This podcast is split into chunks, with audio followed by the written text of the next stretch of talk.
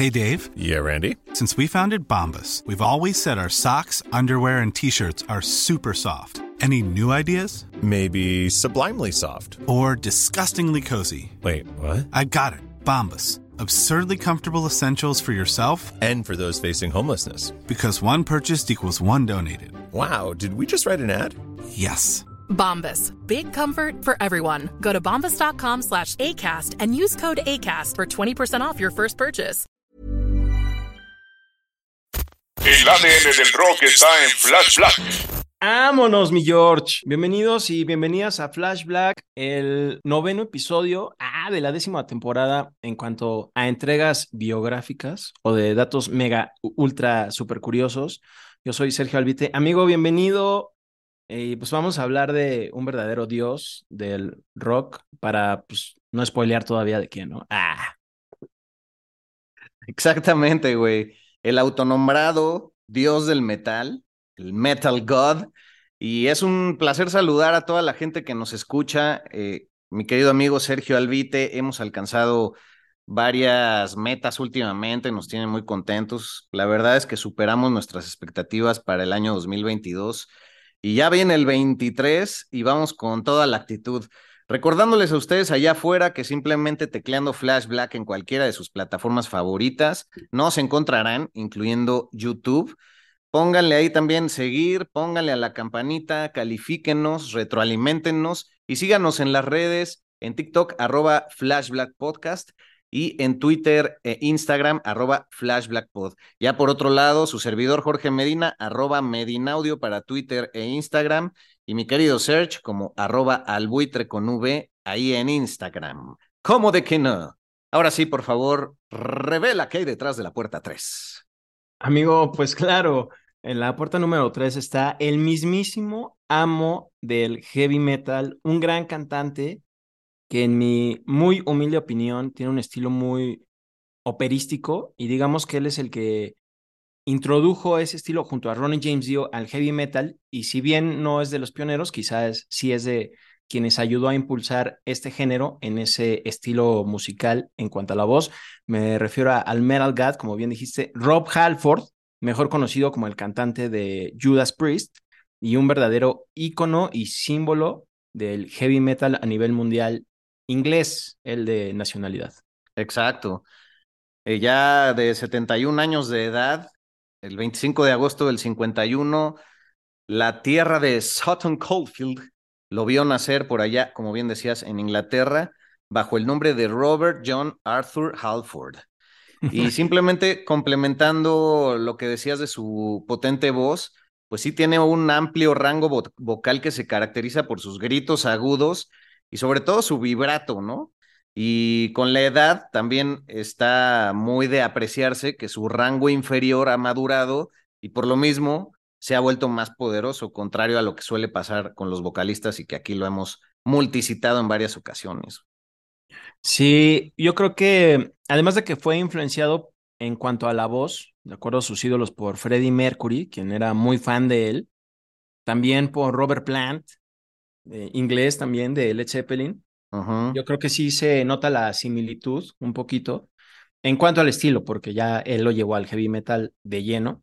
Claro. Eh, también muy fan de Elvis, Little Richard, Janis Joplin, güey. Grandes entre los grandes. Y sí, eh, yo agregaría, además de Ronnie James Dio, como otro de los grandes exponentes de este estilo vocal operístico, pues a Bruce Dickinson, ¿no? De, de Iron Maiden.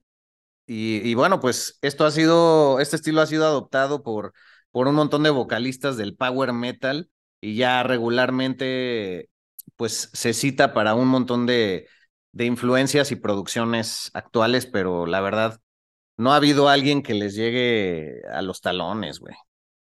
Sí, no, y fíjate que cuando él se sale de Judas Priest por ahí del 92, como que la banda, pues la neta la sufre un poquito para encontrar un reemplazo, porque, pues primero tenía que ser alguien que llegara a esos niveles del mismísimo Halford y que, pues, no que hiciera olvidar a Rob, pero pues sí que pues se acercara un poquito en cuanto a la presencia, porque sí tiene una presencia muy increíble en el escenario.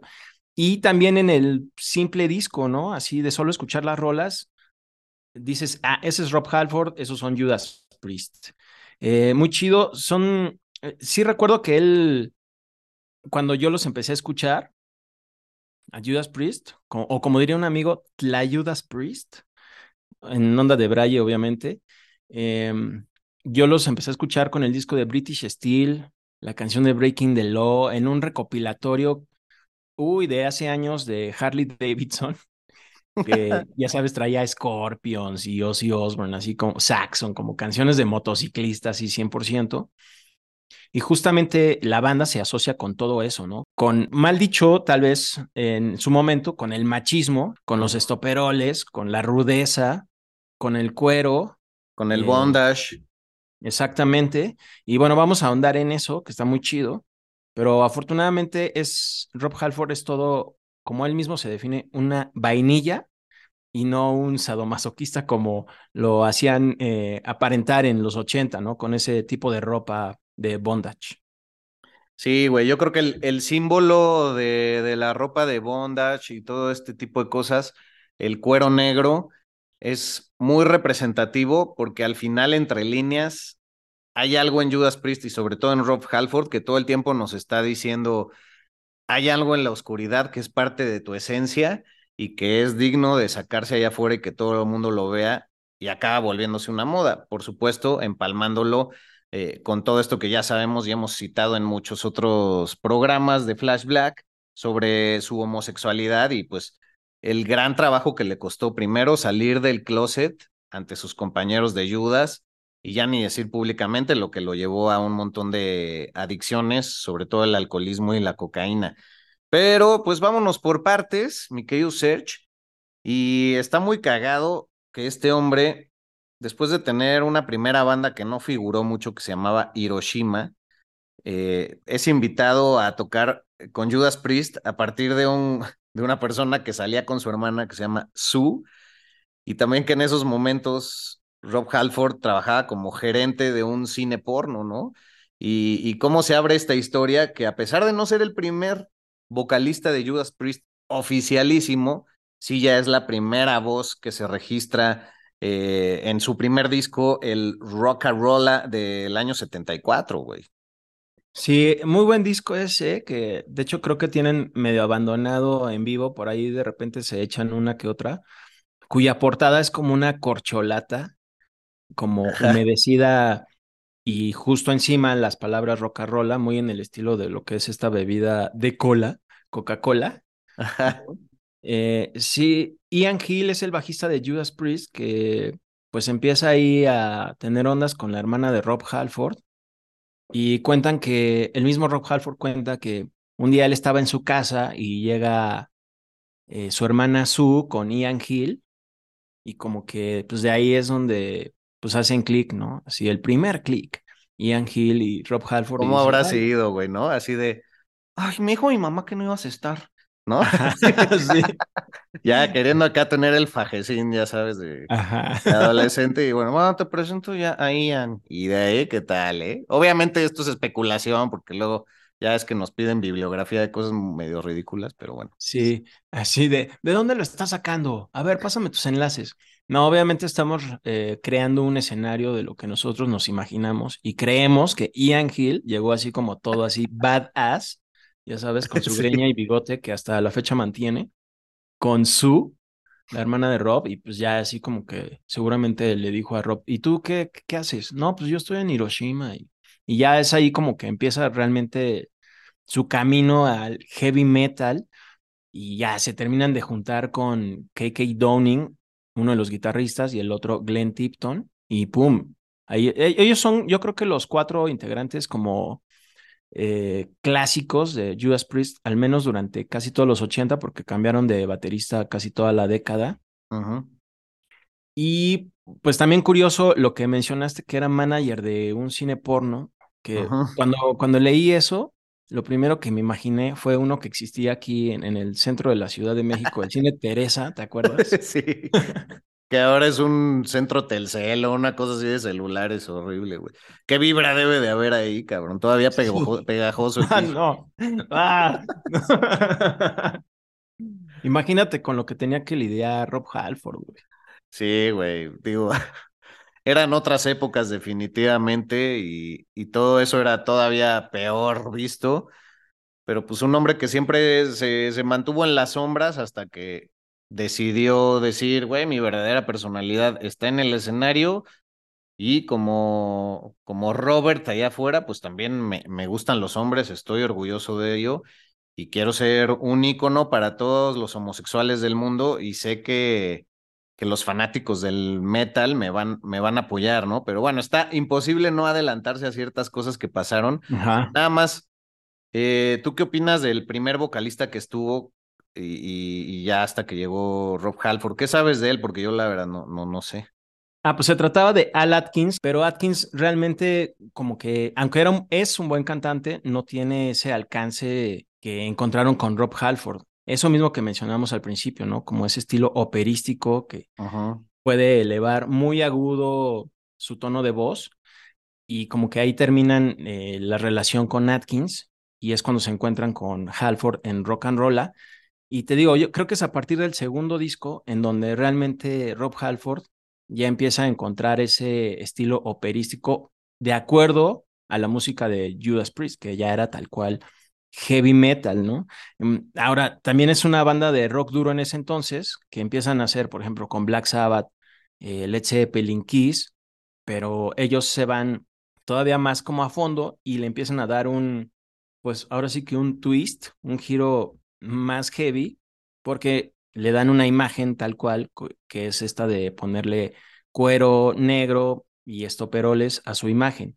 Esa es una idea precisamente de KK Downing para Ah, la banda y se la comparte a los demás y todos dicen, ah, órale, qué chido.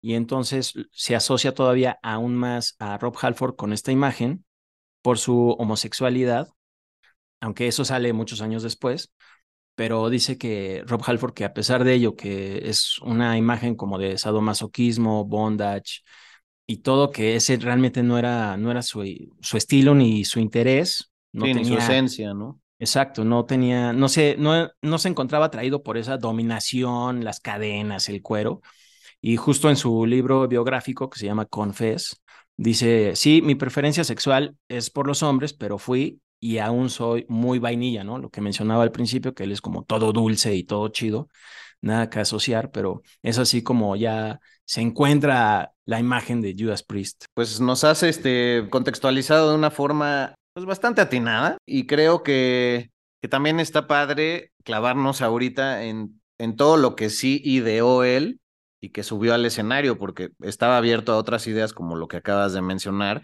pero pues de repente el uso, por ejemplo, de el látigo, güey, que ese sí fue idea de él.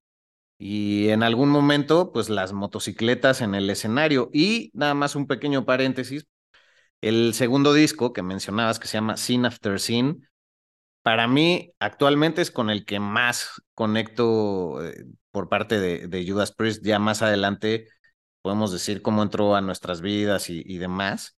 Pero yo, por ejemplo, me acuerdo, es que siempre me salto, güey. Digo más adelante y ya lo voy a decir, pero parte de, pues tú y yo teníamos una banda y, que se llama Festivus. Ah, claro, güey. Y ahí tocábamos la de United del British Steel, güey. Ah, no manches, claro, nos echábamos el cover de United. Ah, nos salía muy chida, güey. Sí, güey. Y ya, pues yo ahí cantando, pues haciendo un poco el ridículo, porque todavía no tenía mucha técnica y me dañaba la, la voz, pero pues tenía su almita, ¿no? Oye, qué rifado, güey. No me acordaba de eso y qué buen cover nos aventamos de United. Que a partir de que hacíamos esa interpretación de esa rola, como que se convirtió en de mis favoritas de Judas Priest. Y afortunadamente una vez los vi en vivo tocando esa rola, güey. Sí fue apoteósico, güey. Vámonos. Ah, venga, ¿eh? no, sí, es que justamente es una rola de lo más cercana a un himno, ¿no? Que puede tener la, la banda y que se presta mucho a que, a que el público coree a la par de, de la agrupación. Regresándonos al, uso de toda esta parafernalia, el cuero negro, los estoperoles, los látigos. También en un momento en que ya decide salirse de la banda a principios de los 90, es que tiene un accidente justamente con... Subía Harley Davidson, ¿no? Al escenario, motos Harley Davidson, y ahí se rompe la nariz, pierde el conocimiento porque la moto le queda encima. Y no fue debido a eso, pero, pero dicen que, que fue como el detonante para ya salirse a sus eh, proyectos personales. Pero más adelante también está muy chido cómo aceptó su alopecia y su calvicie, güey. Y pues ahora sí que la, la pelona rapada o rasurada se volvió un icono de rudeza del heavy metal que también se le atribuye mucho a Rob Halford, ¿no? Sí, ve, justo eso de la calvicie, pues imagínate que en los 80 pues se asociaba mucho el cabello largo con el heavy metal, ¿no? Bueno, con el rock, siempre se ha asociado con el rock, ¿no?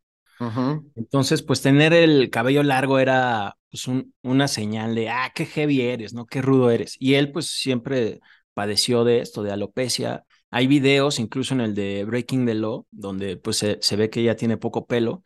Él o vamos a decir sinónimos, que ya se le estaba yendo la gente del estadio. o como tú dirías, que se estaba dejando la frente. sí. Tenía un maestro. Que ya la, salida de emergencia se juntaba con la entrada principal. sí. Tenía un maestro en la prepa donde justo, pues tenía así un estilo muy similar al de Rob Halford. Y le decíamos eso de que, bueno, no le decíamos a él, ¿no? Pero que se estaba dejando la frente. Entonces, Rob Halford se estaba dejando la frente, como que eso lo afectaba mucho, y pensó en justo utilizar un bisoñé o tupé, como también se le dice en algunos lugares, o peluca, y pero pues ya como que dijo, no, pues me, me voy a rapar, ¿no? Venga de ahí y ya se rapa y ahora es todo un, pues un look muy distintivo de él, ¿no? Que yo creo que para contextualizar es como Slash en Guns N' Roses, ¿no? Que el sombrero, el cabellito largo eh, de fuera del sombrero, los lentes. Los rulos, los chinos, güey. Exacto, entonces como que realmente ya asocias mucho a Rob Halford en la actualidad con lentes oscuros, rapado y además su barbita de, de candado. Ah, eh, exactamente. Güey, tú los acabas de ver esta semana, o sea, apenas se cumplió una semana que los viste. ¿Qué, ¿Qué, elementos? Digo, ya en el Sonidos y Noticias nos adelantaste bastante, pero pero de todos estos elementos que, que todavía traen fresco. Pues todo tal cual, porque todos salen vestidos de negro, vestidos de cuero. Y el que más brilla por ello es Rob Halford, obviamente, con los estoperoles, estas gabardinas incluso llenas de picos, así como plateados, ya sabes. Y todavía, aunado a lo que acabas de decir de la motocicleta, en la última o penúltima canción del show sale Rob Halford montando una motocicleta, que permíteme aunar ahí una anécdota Por favor. de Rob Halford que alguna vez les propuso a la banda, oigan, este, pues está súper chido salir en, en la moto, pero ¿qué tal si pues un día salgo en patines? Oye, ahorita está muy de moda salir en patines y todo esto. ¿Qué, qué opinan? Y todos así de qué. No. Y pues ya le dijeron no. Y, pues ya, entonces esa propuesta de Rob Halford pues no pasó del backstage y siguió siendo la moto. Y curioso porque en la gira de Painkiller es donde pasa este accidente, que es el último tour que tiene Rob Halford con Judas Priest antes de irse de la banda. Ahí es donde se le cae un algo de utilería encima o es la moto encima. Encontré como diversas anécdotas sobre eso y es cuando ya se va. Y además hay un malentendido por ahí, ¿no? Porque él como que lo que quería era tomarse un break de la banda por dos años. Ajá. Y pues se tomó así como que él ya se quería ir en definitiva del grupo y ¡pum! Que pues, abrigo de ambas partes. Sí, yo, yo por lo que investigué, lo que sé es que él ya había acordado con los miembros de la banda que iba a hacer un proyecto solista y que iba a regresar y todos lo habían aceptado y pues no faltó así el ejecutivo listo de, bueno, pero hay que ponerlo sobre papel porque pues, amigos sí somos aquí, ¿eh? pero ya después no sabemos. Y, y entonces empezó a meter ruido y le hizo escribir una carta donde explicaba sus motivos, que se salía, pero era temporal y la carta se malentendió como que era una carta de despedida y pues ya sí fueron, sí fueron varios años, güey, que aparte en el Painkiller meses antes de poder publicar ese disco, fue también cuando estuvieron con este escándalo legal, digo, es un poco aparte, pero cabe decirlo, en la alborada de la década de los 90, güey. Entonces le atribuían a, a la banda que por varias canciones del British Steel eh, se habían suicidado dos jóvenes en Nevada y así como otras bandas estilo Twisted Sister o incluso Iron Maiden, si no me equivoco, pues estuvieron en, en juicio y salieron bien librados, pues por esta típica cosa de incitan al demonio y los jóvenes lo toman como un mensaje negro y oscuro. Y pues, güey, luego tenemos que hacer algún TikTok al respecto, pero, pero ya son varias ese, ese tipo de bandas, ya ni decir desde los Beatles y, y cosas más allá, ¿no? Pero pero un momento bastante rudo, yo creo que para él, en el que todavía no salía del closet, pero volviendo al Scene After Scene, ahí era un disco donde entre líneas ya daba a entender eh, pues su homosexualidad y que era parte de la comunidad, ¿no? En la canción Raw Deal, desde primera persona, habla pues de una persona homosexual que vive en la oscuridad y que es sometido por otro e incluso algún fan en algún momento tardaron mucho en captarlo, pero el primero que llegó y se lo dijo hasta acabó andando por él, con él, ¿no? Porque pues, coincidieron, o sea, tal cual se sintió entendido.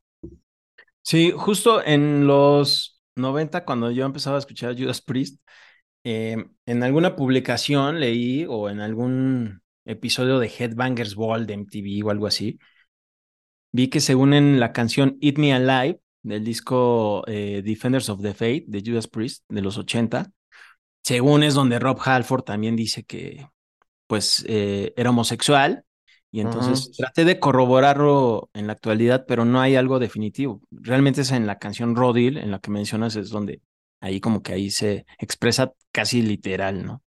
Eh, pero, por ejemplo, sí había muchas canciones que tenían como algunos mensajitos aquí, por allá y así, donde él anunciaba su preferencia sexual y una de ellas es Eat Me Alive, donde él la, la letra la compone como en una noche de fiesta y todo, y al día siguiente dice, ¿qué? ¿Yo escribí esto?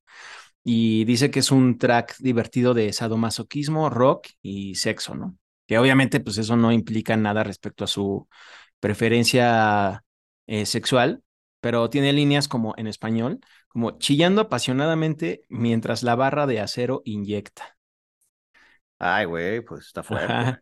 Y ya después Halford dijo a la revista Cream, esta clásica de los 70, en inglés, eh, que sí, este, la, se la enseñó a la banda y que la banda dijo, ay, qué chida está, pero que se les hizo muy fuerte en el momento y que incluso ellos en tono de broma se la autocensuraron, pero que, ese track se, la gente se la tomó muy en serio, ¿no? Así como, ay, órale, así ya sabes, tocándose el pecho, ay, no, qué serio, ¿qué, están haciendo estos chicos? Pero chido que así, pues él daba a manifestar su preferencia sexual y no sé, creo que en el 98, justo también en MTV es donde él sale del closet de manera pública.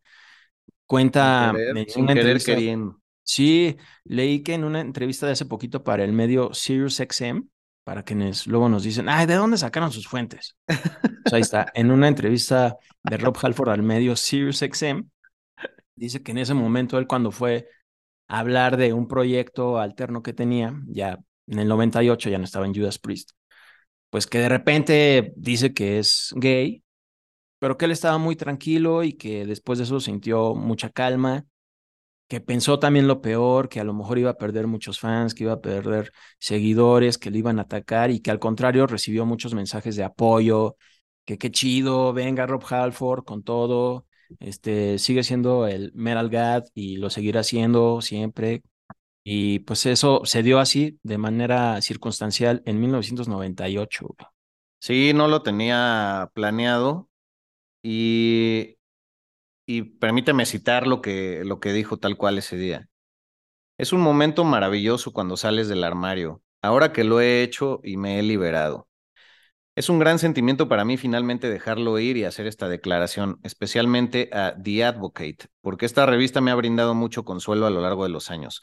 Obviamente, este es un día maravilloso para mí, con pues, varias lágrimas en los ojos, y curioso es también que en recientes fechas. Bueno, ya decíamos también un sonido sin noticias, lo que declaró en el, en el Salón de la Fama del Rock, al que acaban de entrar este año 2022, que también evocando a la comunidad y que él tomaba casi casi como una bandera el heavy para que la comunidad también se uniera, entre muchas otras cosas importantes.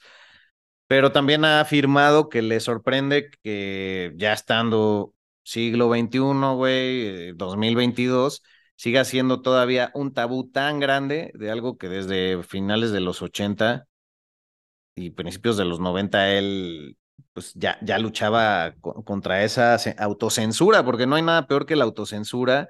Y como decía hace unos minutos, sufrió de mucha depresión y de abusos, ahora sí que por mantenerse en lo oscurito de, del closet. Por eso admiraba tanto a, a gente como Freddie Mercury, que, que fueron de los que motivaron a muchísima gente a sentirse a gusto con su verdadero ser, con su verdadera esencia.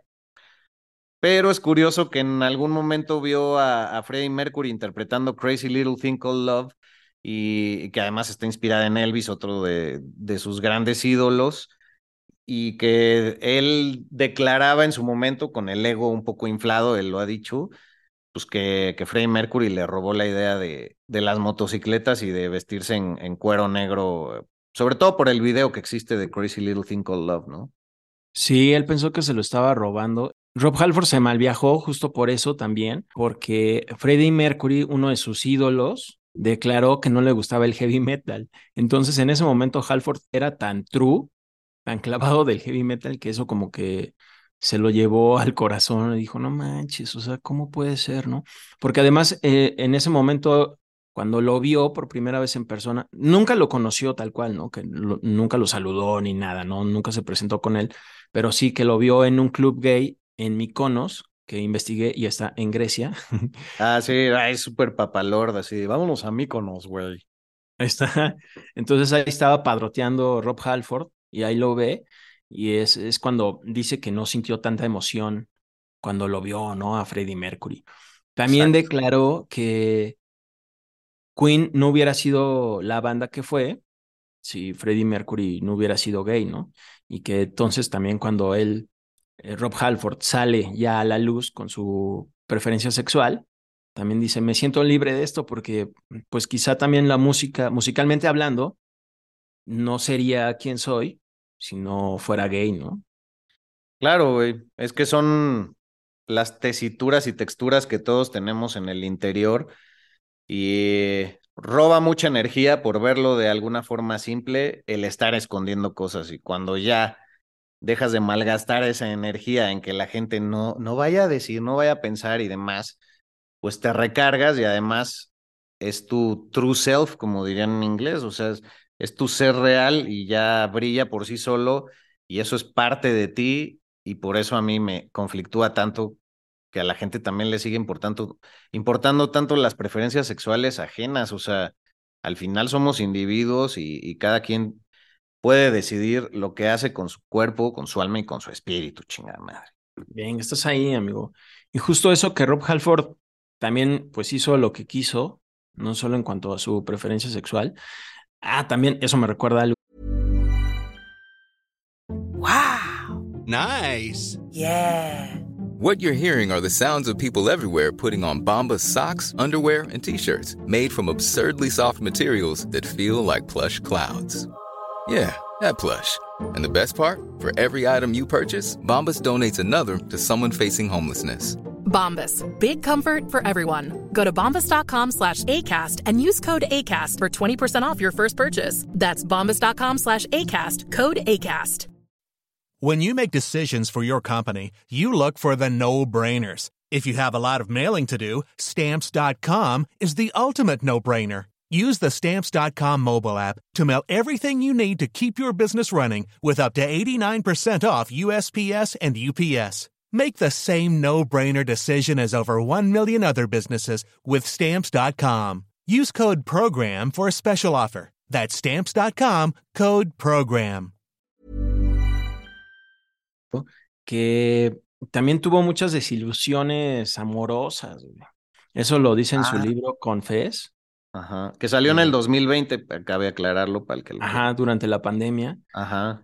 Eh, dice que tuvo muchas desilusiones porque pues empezaba a andar así con, con chavos y así, y que pues se enteraba de que le ponían el cuerno, que le eran infiel, infieles, y que además era, se le ponían el cuerno con una chava, o sea, con una mujer, ¿no? Entonces que eso lo llevaba a pensar así de, ¿what?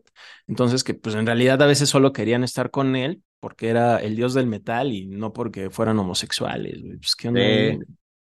Sí, también, también leí ese dato y pues qué frustrante, güey, porque entre que es por la fama y entre que la gente es capaz de hacer un montón de cosas porque les conviene que se sepa que estuvieron contigo, que están contigo, sea presente, pasado, futuro, este, pues, pasan cosas súper tristes, güey. Pero abriendo otro pequeño asterisco, también es chingón que, que llegó a abrir un sello discográfico con el nombre de Metal God, ¿no? Sí, y justo ahí sacó, qué bueno que lo mencionas, porque ahí sacó discos de sus proyectos o bandas fuera de Judas Priest, como fue Fight, que está bien chido esa banda, el primer disco de Fight es increíble, donde Sí. también toca el baterista de Judas Priest, Scott Travis, y donde precisamente toca el actual, bueno, ahí tocó el actual guitarrista de Steel Panther, esta banda de glam como de chiste que existe. Eh, bueno, ahí estuvo tocando con Rob Halford.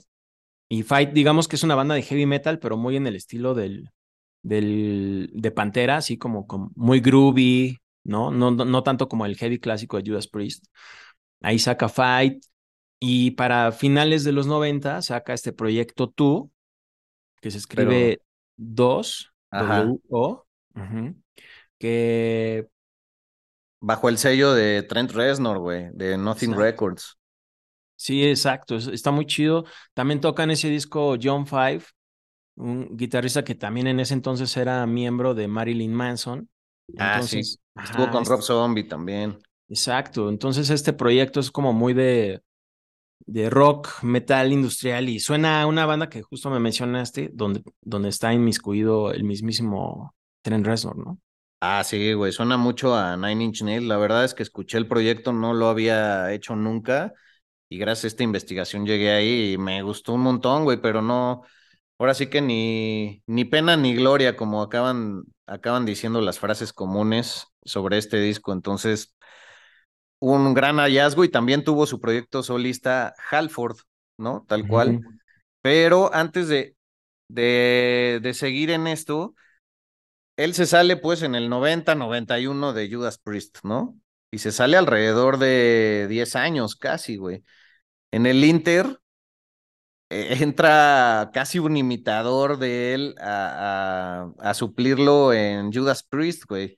Pero que cuando Halford ya quiere regresar a Judas, pues, pues le dieron la- las gracias así a Tim Reaper Owens o Tim Owens, que de hecho tenía una banda de cover, tenía una banda de covers a- principalmente al disco de British Steel y, y a la gente ya no le empezó a gustar tanto lo que hacía la banda con, con Tim Owens porque decían que emulaban mucho a lo que estaba haciendo Pantera, ¿no? Y demás. ¿Tú qué, qué opinas de esa época, güey? Pues fíjate que con Tim Owen sacan dos discos, uno que se llama Jugulator y otro que se llama, no me acuerdo del segundo, pero el segundo la verdad es que sí es muy olvidable, el que sacaron con Ro- Ripper Owens, ese sí no lo recomiendo mucho. Ajá. Eh, Pero el primero, Jugulator, sí, exacto, quieren sonar un poquito más heavies, ah, muy en el estilo de Pantera. Y Ripper Owens, mira qué chido que mencionas eso porque la película de Rockstar, que tiene a Mark Wahlberg como protagonista, está un poquito inspirada en la en ese episodio de la vida de Ripper Owens. ¿no? Porque el personaje de Mark Wahlberg en la película está en una banda tributo a Steel Dragon, entonces se entera que el cantante de Steel Dragon, esta banda, banda grandísima que es como muy en el estilo de Judas Priest, se va del grupo y entonces dice que audiciona justo como Ripper Owens y se queda en la banda, güey. Y pues pasan cosas muy similares en la película, o sea, se viste igual que el cantante de Steel Dragon, justo como Ripper Owens en Judas Priest, etcétera, y también creo que la banda de Ripper Owens, la banda tributo a Rob Halford, digo, a Judas Priest, se llamaba British Steel o Grinder o algo así, que también es una canción de Judas Priest. Ujú. Está chida esa película, se los recomiendo. Tiene un final inesperado, Ajá. pero muy buena. Y yo los llegué a ver dos veces con, con Ripper Owens. De hecho, mi primera vez de haber visto a Judas Priest fue con Ripper Owens. Y fue Judas Priest abriéndole a Megadeth. Y yo me acuerdo, no, pero pues cómo, o sea, Megadeth le tendría que abrir a Judas Priest. Pero vaya, ya no estaba Rob Halford.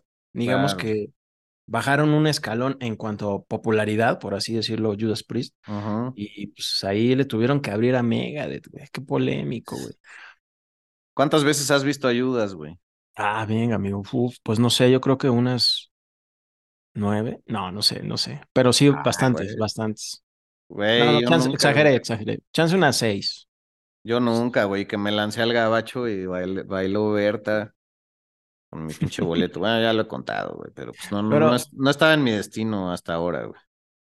Quizá vuelvas a tener otra oportunidad en la Ciudad de México. Sospecho, yo digo, yo digo. Sí, es probable 2023, ¿no? Es- Sí, yo creo que sí. O si no, a principios del 2024. Ah, ya. Entonces, pues ya, ¿qué? ¿Vamos con unos datos curiosos o tienes algo ahí todavía en el tintero que atorado? Sí, tengo pues algo atorado, pero que se relaciona con datos curiosos de colaboraciones de Rob Halford. Ah, Eh, venga, güey, como puedo recordar cuando contaste aquí en Flash Black, pues esa vez que, que el señor Ronnie James Dio, pues no, no quiso subirse con Black Sabbath, ¿no? Y yo no sabía que ahí el que suplió, pues fue Judas Priest. O sea, que no quiso subirse Dio, pues porque lo andaban segu- segundeando, ¿no? El Ozzy, sobre todo.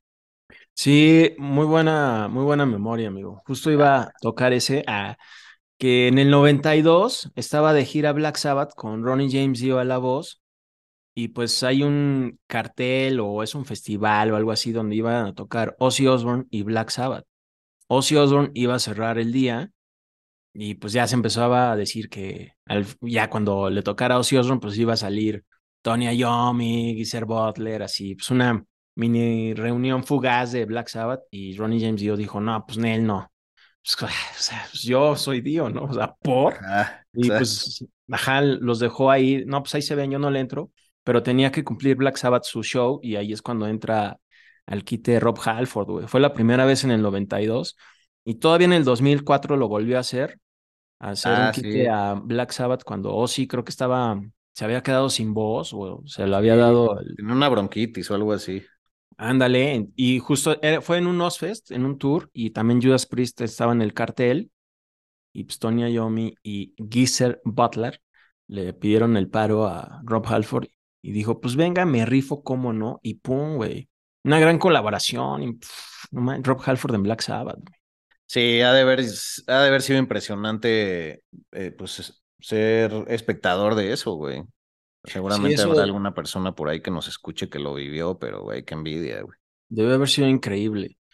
También ya cuando estaba mm, eh, Rob Halford fuera de Judas Priest, hace una colaboración con Josh Homme en Queens of Stone Age en su segundo disco en el álbum Rated Ah, R. Sí, el Rated azul. R, que aparte ya estaba sobrio Rob Halford y que aún así es donde cantan el famoso Nicotine, Valium, Becadine, Marijuana, Ecstasy, Alcohol. ¿no? Ajá, sí. Eso está chidísima, esa rola. Rob Halford, güey. Aparte en un disco de Stoner, ¿no? ¿Quién lo, quién lo hubiera imaginado, güey? Ah, sí, güey, es un gran, gran, gran personaje. Y una gran colaboración que tuvo precisamente Halford con Bruce Dickinson de Iron Maiden en el primer álbum eh, de Rob Halford bajo el nombre Halford, que digamos es su primer álbum solista oficial. Eh, tiene una canción que se llama The One You Love to Hate y ahí canta también Bruce Dickinson y sale por ahí en el 2000, hacen una gira en la que está Iron Maiden, Halford y Queensryche y entonces cuando Halford entona esa, eh, esa canción en vivo, invita a Bruce Dickinson y también a Geoff Tate de Queensryche.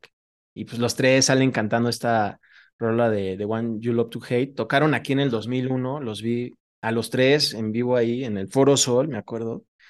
Y a partir de esa participación que se hacen no solo en México, sino también en otros países de América Latina, eh, les nace la idea de, no, pues hay que sacar un disco y hay que ponernos The Three Tremors, así como los tres temblores, en Ah. alusión a The Three Tenors, o sea, Ah, los, los tres tres tenores. tenores. Ajá, Pavarotti, Plácido Domingo y el otro brother que no sé cómo se llama, Eh, que Carrera, Seinfeld- ¿no? Creo que era Carrera. Ándale, sí, que en Seinfeld le dicen The Other Guy, pero pues nunca, nunca se armó ese disco de, de True Tremors. Pero eso es en cuanto a mis colaboraciones de Rob Halford, amigo. Pues vámonos ya con los, con los datos curiosos que tenemos aquí y que reveló vía su libro Confess y que bueno, la Rolling Stone hizo un pequeño artículo también para eh, pues reunir todas estas confesiones que más que una autobiografía pues es un libro de memorias y hay unas cosas muy interesantes como la de que él salía mucho con Gene Simmons de fiesta en la época en que pues Gene andaba con la famosísima Cher o Cher, pues porque no era que le cayera muy bien Gene Simmons, ¿no? Pero no podía apartar los ojos de la novia de Simmons simplemente porque Cher siempre ha significado un montón para la comunidad LGBTQ y entonces poder convivir con ella y poder estar de primera mano era maravilloso para él y ya no sé cómo habrá terminado esa relación y si tenga todavía contacto con Cher o si junto con la relación de Gene, de Gene Simmons pues bailó Berta, ¿no? Pero, pero está bien cagada ese dato, güey. Se, Sí, se inventaba puras excusas, güey, para estar ahí. ¿Qué onda? Ya, ya, este, ya van a salir. Yo, yo llego a tu casa, Gene. Así, que no podía dejar de verla, ¿no? Que, que ella era como toda, todo un tema para el mundo gay, ¿no? Ujú. Eso está interesante. Oye, también una anécdota que tengo que es de cuando Judas Priest le abrió a AC/DC por ahí del 79 o algo así. Ajá. eh, tocaba mm, Judas Priest y como que se iban, ¿no? Entonces como que Angus Young de AC/DC decía, no, pues qué onda, ¿no les gustamos? O sea, ¿no les late nuestra música o qué? Entonces que un día Angus Young invita a la banda pues a echar un chupe, no, pues vénganse, cáiganle, vamos a echar un chupe, no, venga. Y pues ya que están todos así bebiendo y, y que Rob Halford se da cuenta que Angus Young pues no, pues no está chupando, ¿no? Y le dice, oye, ¿por qué no chupas? O sea, sí, sí chupo, pero no, no tanto porque la neta, pues con una me empedo, ¿no? O sea, sí, pues valgo madres. Ah, ok, bueno, pues va. Y que no, que no le creyó hasta que un día lo vio tomando una copa de champán, que con una sola copa el güey ya estaba doblando las rodillas, güey. Entonces, de ahí salió, justo en Confess, dice que, que Angus Young pues era un bebedor muy calmado, muy tranquilo. Muy amateur, sí. También, ¿qué tal la, la- la anécdota cuando se encontró a Andy Warhol en, en una fiesta de la industria discográfica en el Mod Club de Nueva York y pues se da cuenta de que un hombre ahí pequeño, mayor de edad, un hombre un poco mayor, con cabello blanco aplatinado, digamos, con superóxido, y le estaba tomando fotos a Rob Halford. Y entonces Rob Halford lo reconoció y lo saludó, y pues que ya él le divió un poco el, el señor Warhol, que güey, no mames, cuántas anécdotas no hay de Warhol con los del rock, güey. Eso sí es otro programa aparte, pero Sí. bueno, ya después del small talk y esta charla trivial, pues, no llegó a ninguna parte y que pues así Warhol nada más le decía todo lo que le decía a Halford. Ah, sí, órale. Ah, el, órale, ah, ¿a poco, en serio. Sí. O el típico, está cabrón. No, pues sí está cabrón. Y ya, pues, entonces este güey eh, traía unas esposas y entonces le dijo, bueno, pues ahora ya te quedas conmigo, güey. Y le dijo, ah, ¿de verdad? Warhol, y le puso así, se esposó su propia muñeca Rob Halford y esposó a, a Andy Warhol, se rió y ya estuvieron así un rato y luego se fueron al estudio 54 y ya se, se liberaron las esposas, la desabrocharon y ya Warhol desapareció entre la multitud, pero es una gran anécdota, güey. Sí, está chido. Este Warhol aparece, quieras o no, siempre está ahí, güey. Sí, güey. Momentos oscuros y momentos brillantes de la gente, pero ahí estaba el cabrón. Morboseando, fisgón morbosón era un poco. Oye, también otra memoria de Rob Halford que también tiene que ver con Iron Maiden, en uno de esos tours que compartieron en 1980, cuando Iron Maiden, cuando Iron Maiden tenía de vocalista a Paul Diano, pues que estaban de juerga Diano y Rob Halford y así de jiji, No, jajaja. cuidado ahí con las pausas, ¿eh? Estaban de juerga Diano. Pues, está- No, bueno. no. Ok, el cantante Diano, ajá. Ajá, Paul Diano, estaban de juerga, entonces que pues ya quedaban ellos dos, estaban bebiendo al máximo y que en la peda, pues ya sabes, ¿no? Que pues Rob Halford empezó a ver así como, o sea, que pues, chance se arma, ¿no? Chance se arma con Paul Diano, ¿no? Y que lo empezó a seducir, que pues le dice, oye, pues qué onda, hay que seguirla en mi cuarto, ¿no? Órale, va. Y ya, pues el clásico, ¿no? Que siempre te vas como a seguirla eh, así de necios, pero que ya los dos estaban tan borrachos y pues que ya ni se daban cuenta el uno del otro, que pues ya no pasó nada, güey. Que, que Rob Halford recuerda que en definitiva eso fue lo mejor, ¿no? Que no pasara nada entre ellos, güey. Ah, pues qué incómodo, güey. Pero está chido que lo cuente, la verdad, porque también hay cosas que te quedas a punto de que pasen en tu día a día, en tu vida, y a veces te las guardas y son pues, grandes detalles, güey. Como a mí un día que casi me atropella Javier a la Torre en Coyoacán, güey, el presentador de noticias de hechos de TV Azteca, güey, literal, se metió en una calle en sentido contrario en Coyoacán y yo iba a cruzar con mis perros.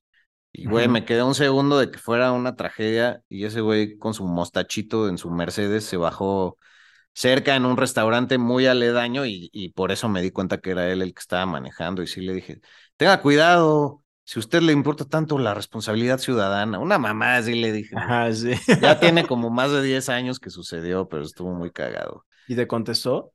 Nada, Ah, se hizo pendejo. clásico. Pero luego lo tuiteé y creo que ha sido uno de mis tweets más exitosos con como 50 likes. Siguiendo con las anécdotas.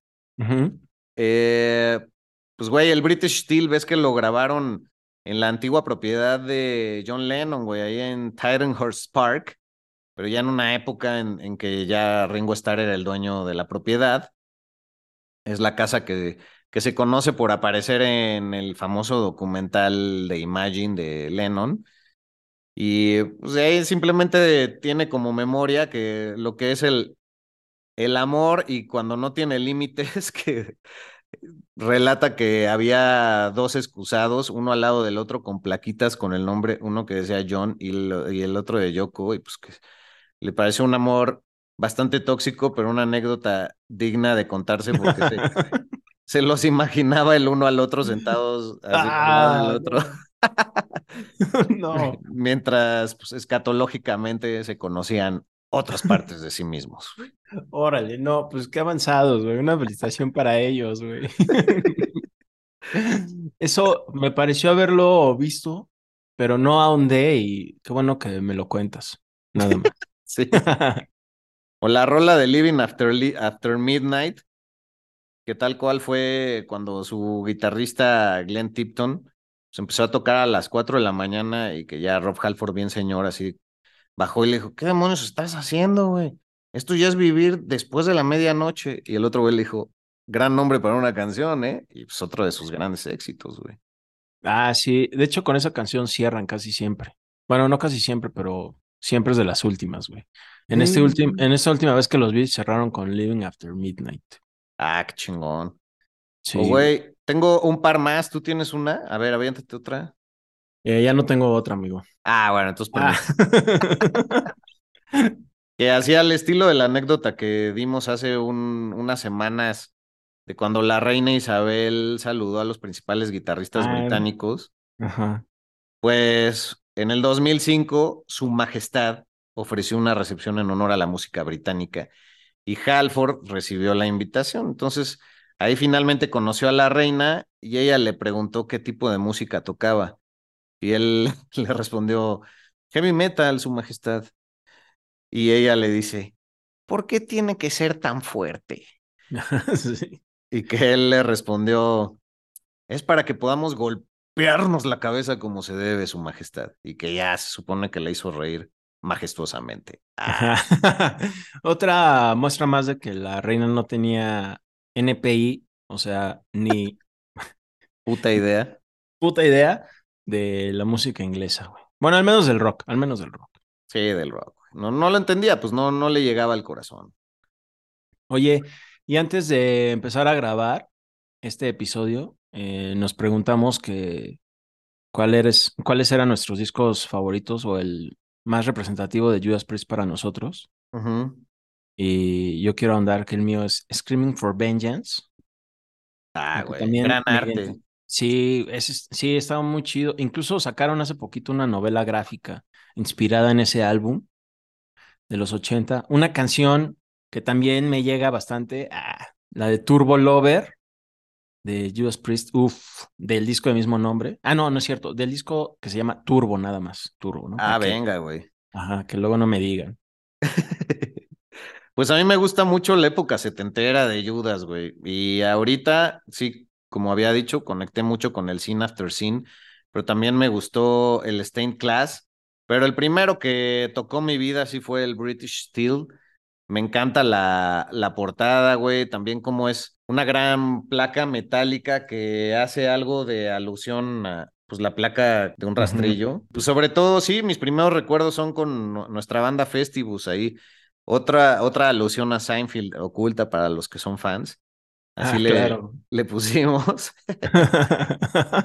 Y Roca Rola también me, me gusta un montón, cabrón. Pero, güey, ¿tú sabías, sabías que, por ejemplo, Johnny Depp, en la época en que todavía no era famoso, era súper fan de Rob Halford y lo veía en los, vale- en los bares de mala muerte, este, pues cuando estaba en su época más, más oscurona, güey, ahí en el Screaming for Vengeance. Y que un día lo conoció en persona y le dijo, güey, si te acuerdas de mí ahí en un pinche bar? No me acuerdo, creo que era por Fort Lauderdale una mamá así. Que le dijo, no, güey. No, sí, yo te veía ahí en el bar cuando cantabas covers de tu propia banda de Judas, güey. Sí, que había una banda de, de covers de Judas y como que Rob Halford le latía a ir y como que de repente subirse a echar un palomazo con ellos y que ahí lo veía, ¿no? Ah, exacto, güey. Que Johnny Depp se enteraba de que a veces eh, había chance de ver a Rob Halford y que ahí iba siempre a ver si se lo encontraba y pum, que se lo encuentra. güey. Sí, exacto. Y más bien, corrigiéndome, eh, era la época en que estaban en la mezcla ahí del Screaming for Vengeance y pues esos tiempos medio muertos donde ya está todo en manos de, de los productores, cabrón.